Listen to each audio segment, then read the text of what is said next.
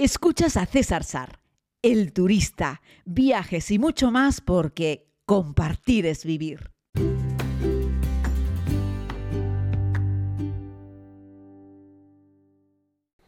Querida comunidad, les saludo en este nuevo podcast en el que les invito a que hagamos un viaje por los buenos sabores colombianos. Nos vamos a ir hacia la zona del Quindío, a esa zona del eje cafetero en Colombia. Estuve viendo ayer algunas fotos y me entraron unas ganas locas de volver a Colombia. Un país muy bonito, un país con un aroma especial, un país cafetero, pero un país repleto de colombianos. Y tengo como predilección eh, por la gente de Colombia. Son personas muy especiales, en el mejor sentido de la palabra. Me encantan los colombianos, me encanta casi todo de ellos. Me gusta mucho escucharles hablar, me gusta cómo se relacionan, cómo se mueven, me encanta cómo los colombianos nos reciben. Me encanta de Colombia poder aprender a dar unos pasitos de salsa como tuve la oportunidad de hacerlo en el barrio obrero. Bueno, pero hoy estoy aquí para hablarles de una Colombia más gastronómica y esto me sirve para proponerles que cada vez que viajen a un lugar intenten, por muy remoto que sea el sitio, preguntar por el mejor restaurante. Muchas veces los magníficos restaurantes, tengan o no estrella Michelin, en Colombia no hay estrellas Michelin porque que yo sepa, Michelin no entrega estrellas en Colombia, igual que no hay estrellas Michelin en Perú, por ejemplo pero que cuando vas a un lugar, por remoto que sea, preguntes por el mejor restaurante del sitio. Por ejemplo, en la isla de Tenerife te encuentras muy buenos restaurantes que no están necesariamente en Santa Cruz, en La Laguna, en Arona o en Adeje. Los puedes encontrar en otros lugares supuestamente más discretos, más modestos, pero con una factura, con una cocina realmente sensacional. Algo así me ocurrió cuando eh, tuve la oportunidad de visitar la zona del Quindío y de conocer a Julián Hoyos. Llegué a él de la mano de mi querida amiga fotógrafa gastronómica Andreina Contreras, que por cierto, sabéis que recomiendo siempre su libro, la podéis buscar en Instagram como Andre, Andreina Contreras Foto y veréis que bueno, tiene una factura magnífica, hace unas fotografías gastronómicas fantásticas y luego con Andreina tuve la oportunidad de hacer en la segunda vuelta al mundo de su mano esa ruta por Colombia, conocer a Julián Hoyos y luego le dije, oye André, ¿por qué no te vienes y hacemos un poquito más? Y con André seguimos hacia Panamá y luego hacia México. Hicimos tan buenas migas, hicimos tan buena conexión que decidimos hacer parte de esa ruta juntos y bueno, es una mujer con una energía fantástica. La energía lleva a la energía, y no me quiero poner yo aquí metafísico, pero eh, ciertamente es así. André me presentó a Julián Hoyos y hubo una conexión desde el primer minuto, porque este cocinero colombiano, que se hizo famoso por haber ganado un reality de televisión en el, 2000, eh, en el 2015, si no me equivoco, se hizo muy famoso en el país, tuvo su propio restaurante también en Bogotá, que se llamaba Tres Bastardos, tuvo mucho éxito y luego por circunstancias que desconozco, el restaurante lo cerró y él regresó a su pueblo de origen, a, una finca en el Quindío, en la finca de, Montenegro, donde su padre ya había abierto en su día un restaurante dedicado a carnes argentinas. Así es que él le dio una vuelta eh, y reconvirtió ese lugar en el restaurante El Silo, lo que es hoy en día. Y ahí hace una cocina de autor de primerísimo nivel. Bueno, Julián Hoyos es un chef eh, de autor contemporáneo que le encanta acercar el producto local, el producto de proximidad, el producto de la tierra y convertirlo en un auténtico manjar que servir en los platos de las personas que allí van a comer. Para resumírselos de una forma sencilla, el restaurante El Silo está perdido allí donde, donde no sé quién perdió los calzones, es decir, no está en un lugar cercano en el cual tú dices, ay, mira el restaurante, vamos a comer. No, está dentro, ya les digo, de una finca, dentro de una, de una hacienda, de una propiedad, con un portón, luego tienes que tomar el coche. Dentro de esa gran propiedad hay como muchas, hay varias construcciones, una de ellas es la casa del propio Julián, donde yo tuve la oportunidad de alojarme porque él además me recibió en su casa. Y otra es el restaurante El Silo, donde ya te digo que si no reservas no comes ni cenas, es decir, allí hay que reservar mesa. Luego todo lo tiene lleno como pequeños huertos y si tú le sigues en redes sociales verás que está todo el día pidiendo producto a los agricultores de la, de la zona. Oye, ¿quién tiene esto o quién tiene lo otro?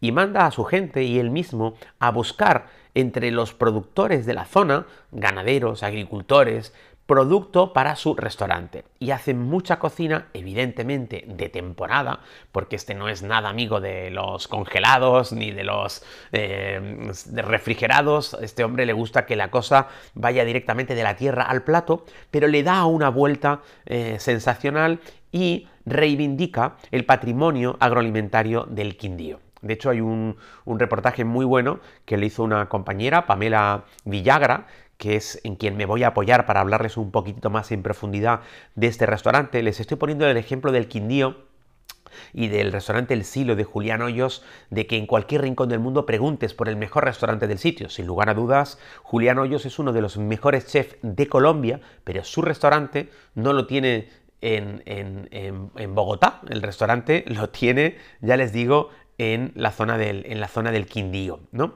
Y bueno, pues eh, te, evoca un poco las estancias de montaña tradicionales, ¿no? En una zona cafetera, eh, su granja, ya les digo, tiene 2.000 metros cuadrados y él mismo cultiva buena parte de los vegetales y las hortalizas que se utiliza. El resto de los ingredientes los compra, pues ya les explicaba, a los campesinos, pequeños productores, que intentan que no están más allá de 30, 40 kilómetros a la, a la redonda, ¿no? El propio Hoyos eh, eh, cuenta que un porcentaje importante de los productos que trabaja salen de la despensa local, algunas otras cosas evidentemente no. Al fin y al cabo no le va a quedar otra que comprar algo que esté un poquitito más lejos en función de los platos que quiera montar. Pero bueno, el, restaurante atiende mm, como máximo a treinta y pico comensales en un entorno muy agradable, muy, muy amable. Tiene también una coctelería de autor que tuve la oportunidad de filmar para la segunda temporada de la serie, también con sabores muy locales. Los, eh, los cocteleros que tiene allí trabajando es gente de, de preparación, de escuela y de oficio que saben muy bien trabajar los distintos aromas y también le dan ese toque, ese toque local y ese toque personal, el propio Julián, Hoyos define su cocina criolla contemporánea como un concepto que busca eh, enaltecer la esencia del campo, del paisaje y de la cultura colombiana. Y lo ha hecho de, pues, caminando y recorriendo esta, esta región, aprendiendo a cultivarlo él mismo con sus manos. Y bueno, lleva ya pues un par de décadas trabajando el, producto local. Y, bueno, el silo no tiene una carta muy numerosa, de hecho yo te recomendaría que cuando te sentases preguntases por qué es lo que tienen hoy. También tienen un menú de degustación que tuve la oportunidad de disfrutarlo, que es un auténtico primor. La cocina la tiene semiabierta, es decir, te puedes acercar a un pequeño mirador y ver cómo trabajas. Eh, tuve la gran suerte de poder entrar dentro de la propia cocina y ver cómo su equipo y él preparaban eh, la, comida que estábamos a punto de degustar. Allí estaba Andreina haciendo sus fotografías, tiene algunas capturas muy buenas. Y luego Julián es un loco soñador. Yo me identifico con, Julián porque igual que me identifico con Diego Navarro, yo también me considero un loco creador, un soñador. Yo pues me dedico a contar historias, a recorrer el mundo e intentar transmitirlo, intentar acercar cosas que aprendo, el conocimiento. Bueno, Julián intenta acercar lo que le rodea el entorno del Quindío, de la Colombia más rural, a través de sus platos de gastronomía.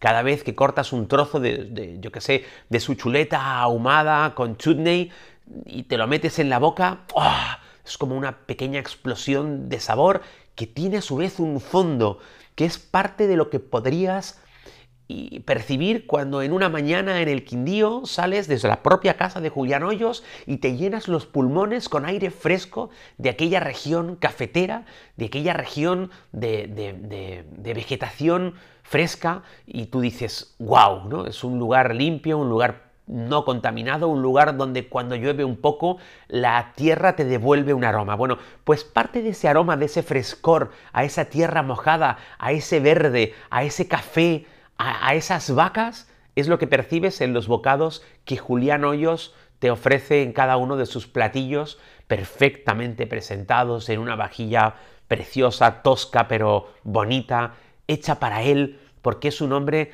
que ha mimado cada detalle, las mesas, las sillas, la barra, toda la decoración del restaurante, todo tiene un porqué. Nada fue comprado en un IKEA para decorar un restaurante.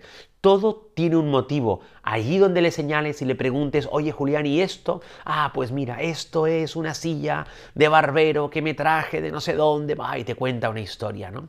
Julián es un artista, un soñador, un gran contador de historias. Durante el día estuvimos filmando en el restaurante por las noches estábamos en su casa y me acuerdo que un día me dice, César, cocina tú, esta noche la cena la preparas tú. ¡Wow! Fue como una gran responsabilidad. Yo no sabía muy bien qué prepararle a un cocinero de estas características. Hice mi tradicional pasta de cebolla, que es una receta de, de mi abuela por parte de padre, una receta suiza muy humilde, muy básica. No es más que una pasta con cebolla que está rendida, que está caramelizada. Eh, es muy sencilla, muy humilde, muy básica, pero muy rica. A veces solo con dos ingredientes más un poco de queso puedes preparar algo muy rico y disfrutamos esa pasta. Yo que sé, por la mañana Julián en su propia casa, imaginaos una casa muy bonita, de campo, una casa terrera. Eh, es un hombre que afortunadamente las cosas le van bien y tiene una cocina preciosa, ¿no? Grande, pero pues rústica, muy casera. Y ahí nos preparó unas tostas con aguacate, con tomate, con un poco de huevo y tú dices, wow, qué lujo que el propio Julián Hoyos me cocine en su propia casa donde he tenido la oportunidad de dormir, ¿no? Y luego al final de esa visita tan bonita, en la cual sacamos un par de historias para la serie, me regaló una de sus chaquetillas de cocinero, que a su vez las había encargado a un artista, a un diseñador, y habían sido cosidas, toda la espalda de la chaquetilla había sido cosida. A ver si puedo, junto a la publicación de este podcast, mostrarles alguna foto de esa chaquetilla y alguna foto con Julián Hoyos que seguro que voy a poder encontrar. Aquí me tienen unos años más tarde haciendo este podcast para recomendarles que en cualquier rincón del mundo al que vayas preguntes por el mejor de los restaurantes, sobre todo cuando estás en países más humildes, porque si tú preguntas el restaurante, el mejor restaurante de una ciudad a las afueras de San Francisco, igualmente te puede costar un ojo de la cara o un riñón pagar su factura. Pero recuerdo hace unos años en Laos, en la capital de Laos, preguntar por el mejor restaurante de la ciudad. Resultó que era un italiano. Se comía muy bien. En la cena en la que estaba, en otras mesas había gente como, yo que sé, el ministro de Industria del país y personas de estas características.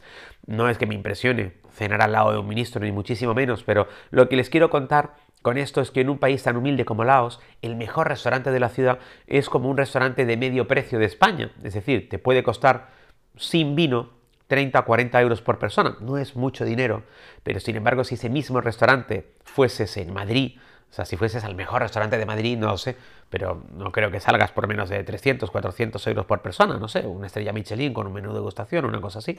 A lo que voy es que si te vas a la India, a Jaipur, preguntes por el mejor restaurante de la ciudad y te encontrarás que es un lugar increíble, con un nivel altísimo y unos precios asequibles. Bueno, el silo de Julián Hoyos no es barato, pero no tiene nada que ver con los restaurantes caros que puedes encontrar en Bogotá, en Barcelona o en Berlín.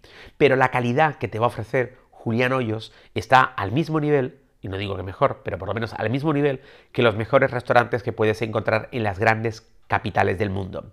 Y es que para comer bien lo que necesitas es un chef, un cocinero que ame su trabajo y que se dedique a buscar un buen producto para preparar los mejores platos que él es capaz de servirte.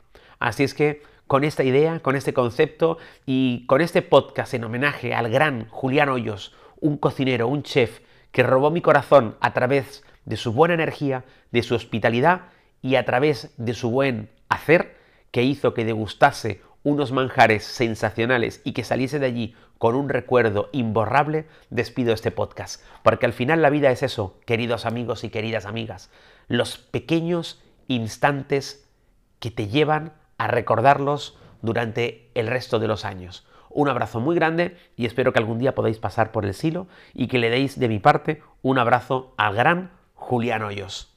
Cuídense, nos escuchamos mañana. Gracias por estar ahí.